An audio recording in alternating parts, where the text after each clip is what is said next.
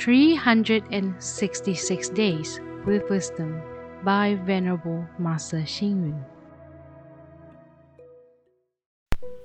July 5th. The person with excessive desires is never contented, and that discontentment causes disaster. The person who is contented is always happy, and that happiness brings peace. Having no knowledge of something can be quite intriguing. If, for example, you have stolen some food behind my back, and yet I have no knowledge of it, I have no desire for it. If you hide your many possessions from me, and I am unaware of them, I am not envious of you.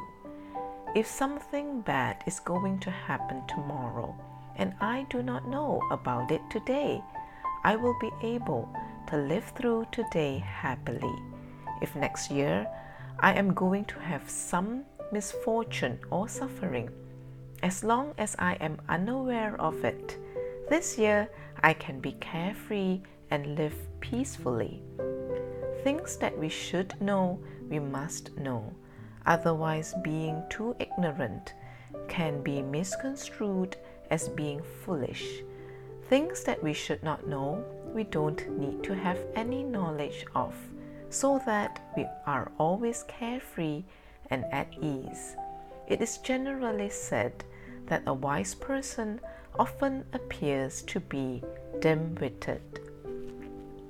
Knowledge of worldly things is gained by differentiation since it is realized by discrimination in the consciousness, then it can be disputed and swayed by considerations of gain and loss.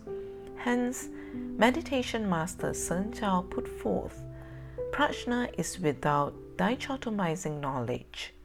In explaining that emptiness and subtlety of enlightened wisdom represents the culmination of prajna wisdom the true nature of perfect wisdom is likewise undifferentiated from the one true ultimate.